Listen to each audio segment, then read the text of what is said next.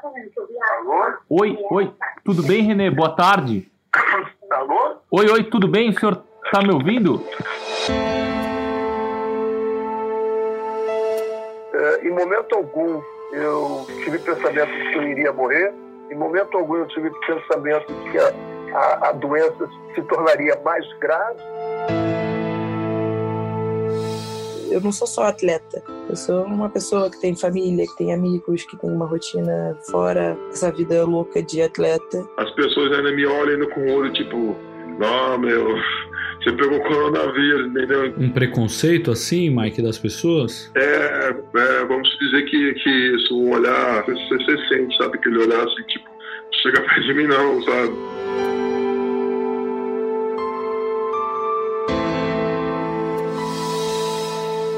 Eu sou Guilherme Pereira e o jogo em casa de hoje vai falar sobre as pessoas que se recuperaram da Covid-19.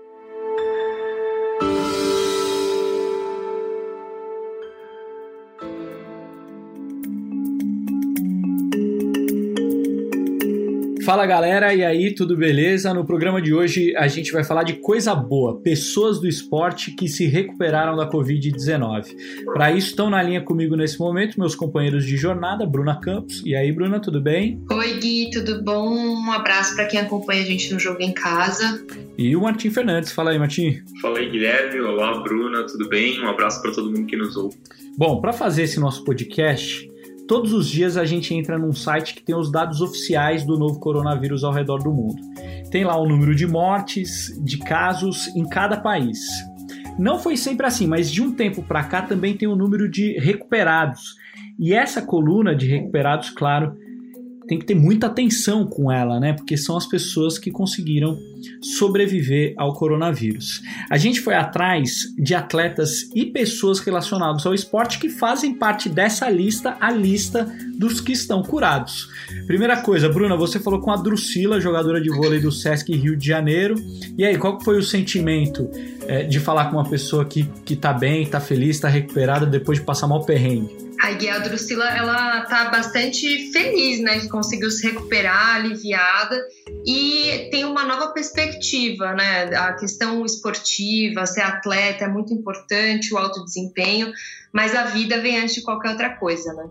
Martim, você falou com o René Simões, né, técnico de futebol. Isso, o René tem 67 anos, estava no grupo de risco, né, um veterano do futebol brasileiro, trabalhou como técnico, como dirigente em vários clubes dirigiu a Jamaica na Copa do Mundo de 98, foi medalha de prata na Olimpíada de Atenas com a seleção brasileira feminina e deu uma entrevista muito franca, assim, um depoimento muito legal do René. Vamos ouvir o René Simões.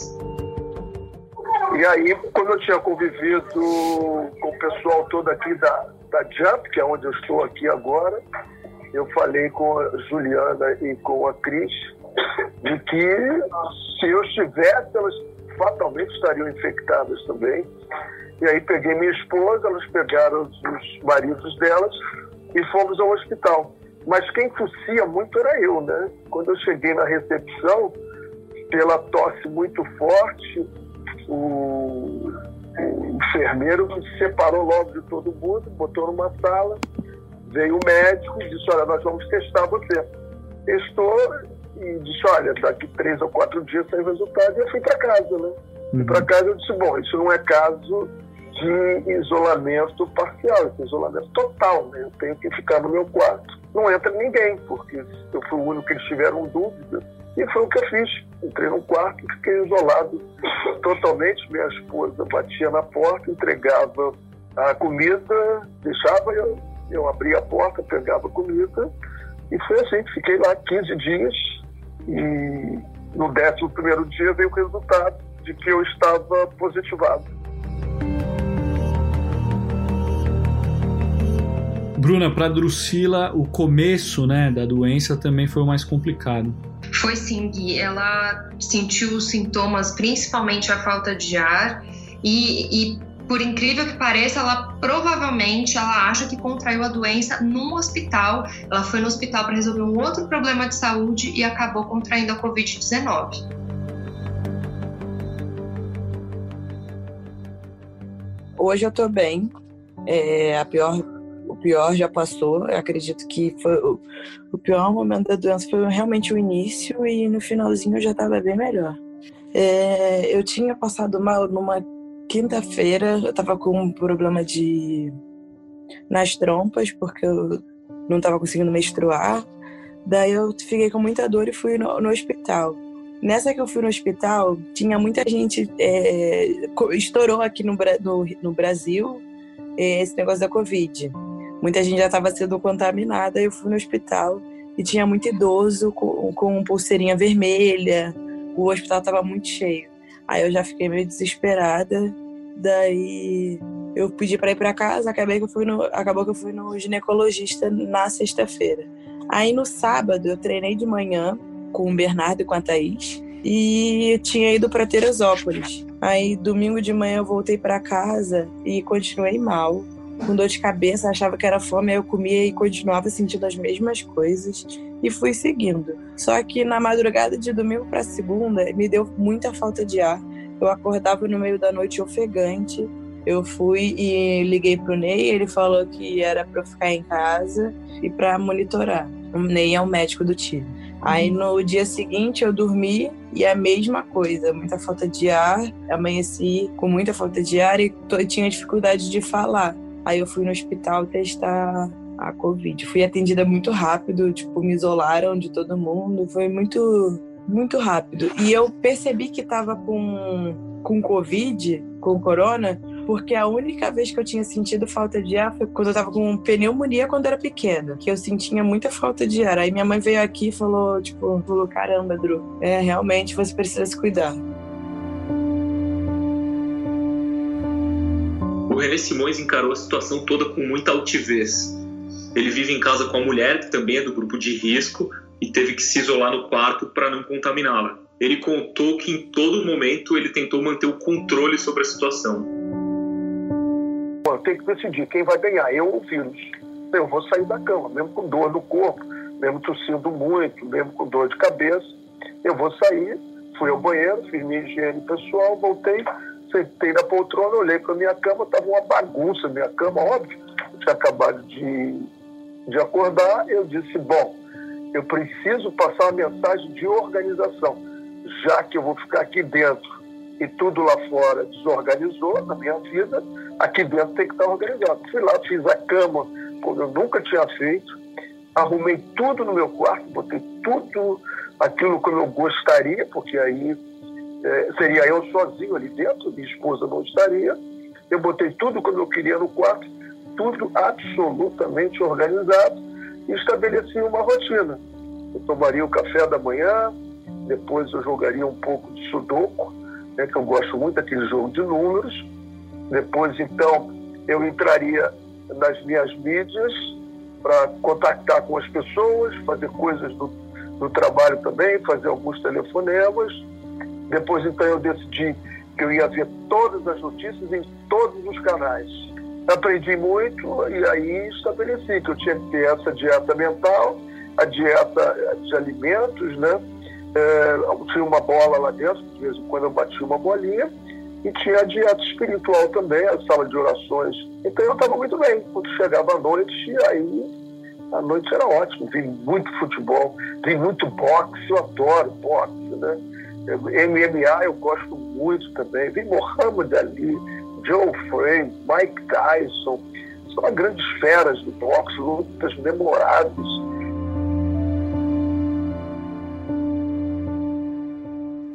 a Drusila, ela divide o apartamento com a levantadora também do Rio de Janeiro, a Thaís, e é uma situação delicada, né? Porque ela tinha que ficar controlando muito a movimentação dela, a parte de higiene, dividir todos os é, utensílios domésticos para evitar que a Thaís pegasse a doença também. Como eu tinha viajado no sábado e, tinha, e voltei só no domingo, esses primeiros dias eu não, não tive contato com a Thaís os primeiros dias de sintoma. Ela, fica, ela passou sábado e domingo em casa, eu estava viajando, e domingo quando eu cheguei, eu cheguei de noite, não não fiquei com ela, e ela, tipo, já tinha ido dormir. Aí, na madrugada que eu senti falta de ar, eu já falei, Thaís, senti muita falta de ar, e a gente já ela ficava bem distante de, de mim, eu não eu, eu tossia, eu não passava a mão no rosto. Se eu fizesse isso, eu lavava as mãos. Então, desde o primeiro momento, graças a Deus, por coincidência, eu não fiquei com ela.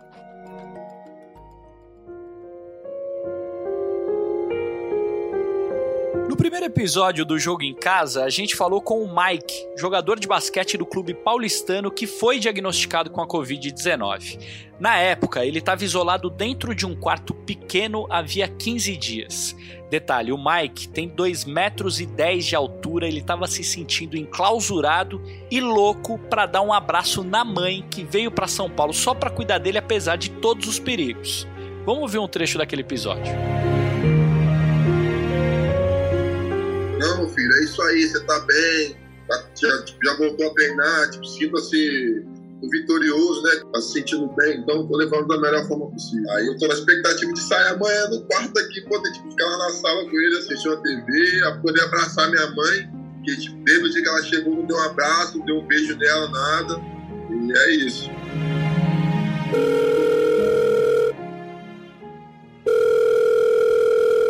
Fala, Mike, que alegria falar com você de novo, amigo. E dessa vez bem, né?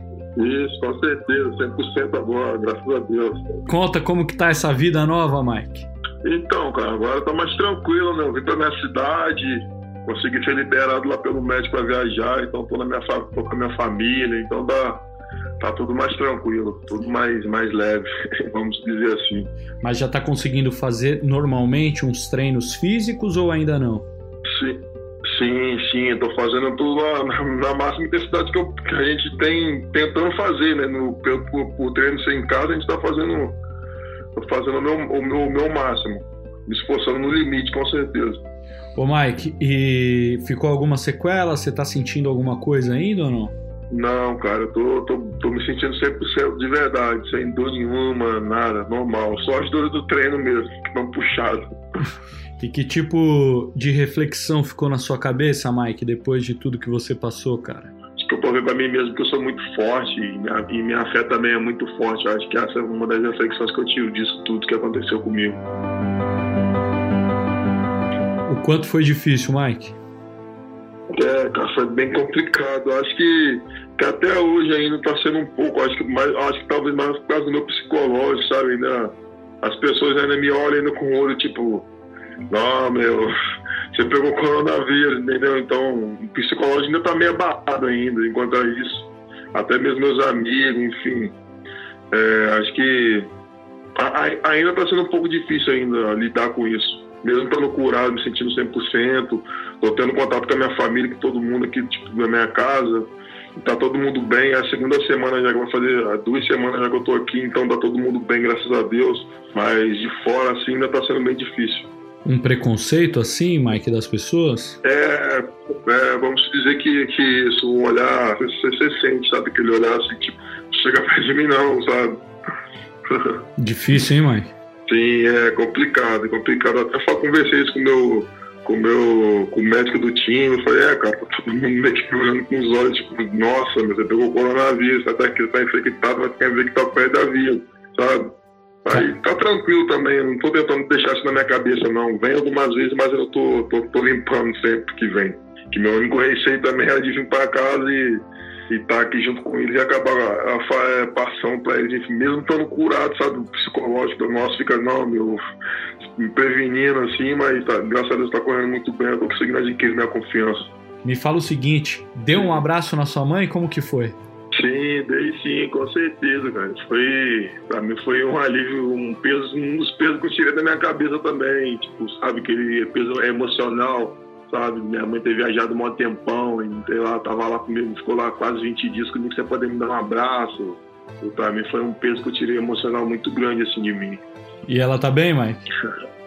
tá ótima, tá ótima aqui, firmona aqui, graças a Deus.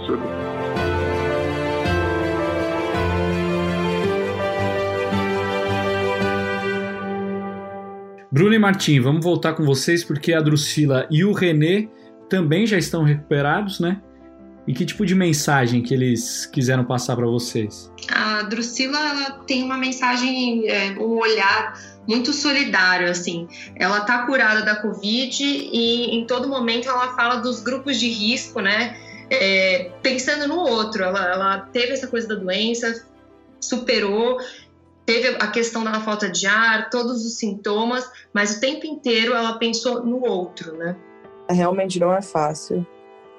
Eu sou jovem, sou saudável, graças a Deus. Eu, eu fico pensando é, o quanto que Deus foi misericordioso, porque pegou em mim e não pegou na minha mãe, na minha irmã, que é diabética, é, nas crianças da minha família, que eu tenho contato com eles e, e realmente precisa ter cuidado. Eu vejo na, nos noticiários, é, as pessoas também me mandam mensagem pelo WhatsApp falando o quanto isso é perigoso. Eu tenho uma amiga que tem asma, então eu a gente tem que ter, manter o cuidado mais por essas pessoas. Passados um pouco mais de 15 dias, você está curada agora. Qual foi o maior ensinamento? Qual é o teu conselho para as outras pessoas?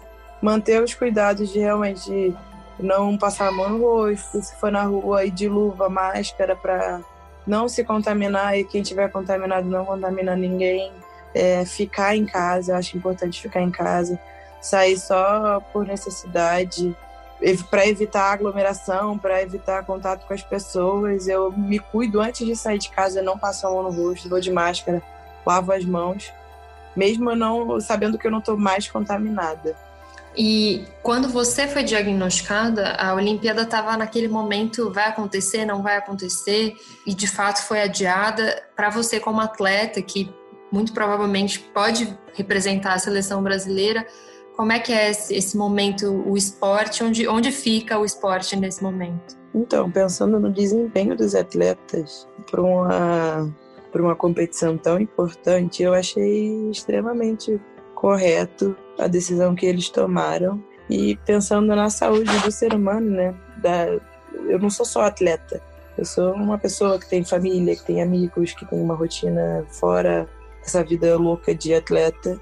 E pensando nisso, eu achei corretíssimo que eles fizeram de ter adiado um ano para para passar para esperar essa epidemia passar no mundo todo para esse campeonato que é tão importante estava aguardado só tem de quatro em quatro anos para o desempenho dos atletas vai ser melhor depois que essa, esse isolamento para acabar e voltar ao nosso ritmo de treino normal.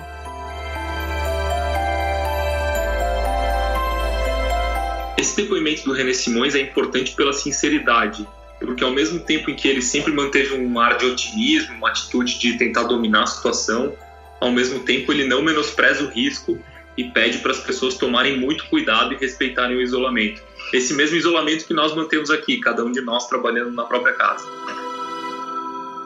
Acabei de receber uma amiga minha que, que está com, com o vírus, foi positivado, foi dado o diagnóstico hoje e ela me fez uma pergunta se ela morreria. Eu vou morrer, ele?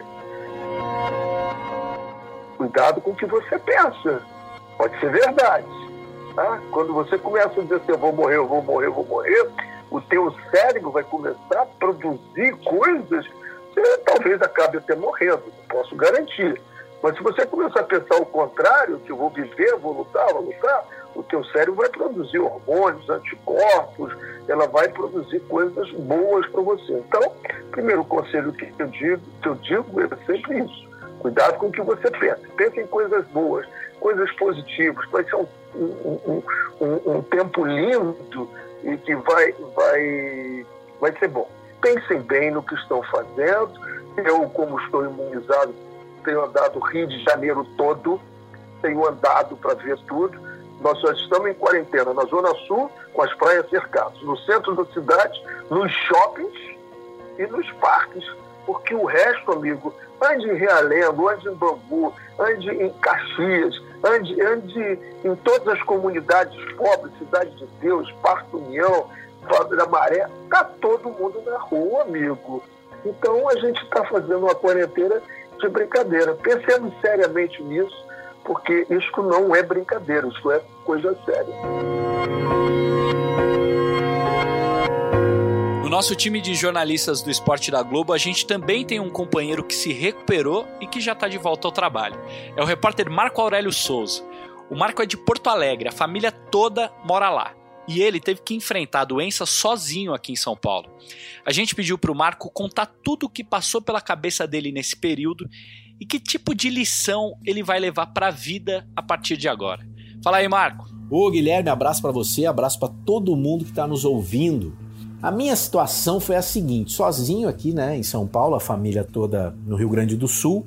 Eu já estava em casa há uma semana quando eu comecei a perceber os primeiros sintomas, né? Apareceu uma tosse e eu também estava com aquela sensação de gripe, né? O nariz um pouco congestionado. Isso durou dois, três dias, esse combo. E uma das noites eu não dormi. Tosse muito forte, muito chata e eu não dormi. Aí no dia 5, no quinto dia desde o início dos sintomas, aí eu liguei aquele alerta na minha cabeça, fiquei muito preocupado porque eu perdi olfato e paladar 100%. E aí de tanto ouvir as informações, né, eu já sabia que esse sintoma, perda de olfato e paladar, é algo relacionado à infecção. Aí comecei a ficar muito preocupado. Eu estava infectado, eu tinha o novo coronavírus. Isso aconteceu, na verdade, no 11 dia desde que eu estava com os sintomas. E aqui vale lembrar que eu tive muita sorte, porque eu não tive febre nem falta de ar. Né? Muita preocupação, todo dia eu achava que eu ia piorar, todo dia eu achava que o pior poderia acontecer, mas felizmente isso não chegou. Não tive nem febre, nem falta de ar. Tive tosse e perdi olfato e paladar. Felizmente, o meu corpo trabalhou, eu produzi os anticorpos e eu estou imunizado. Recebi essa grande notícia.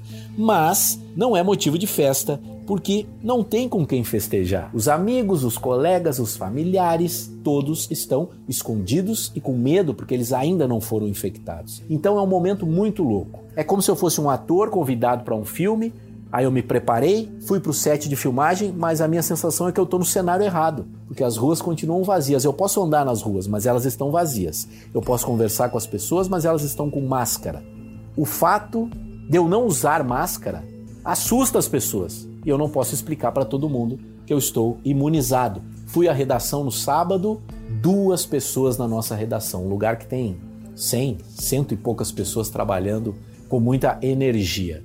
É um tempo muito difícil, de muitas angústias em estágios, né? Primeiro você se esconde para não pegar o vírus. Se você pega o vírus, você fica com muito medo de parar numa UTI e quando você está imunizado, você não consegue exercer, festejar a imunização, porque ainda não é hora de estar na rua.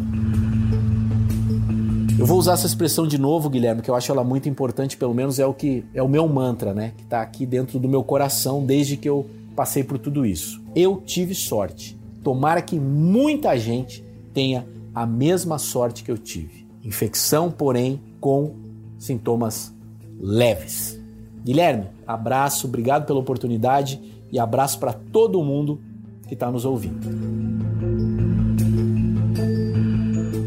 Infelizmente, nesse dia que a gente falou de notícias boas, a gente vai ter que terminar o programa dizendo que ontem, terça-feira, o Ministério da Saúde divulgou que o Brasil bateu o recorde de mortes no país em 24 horas. Foram 204.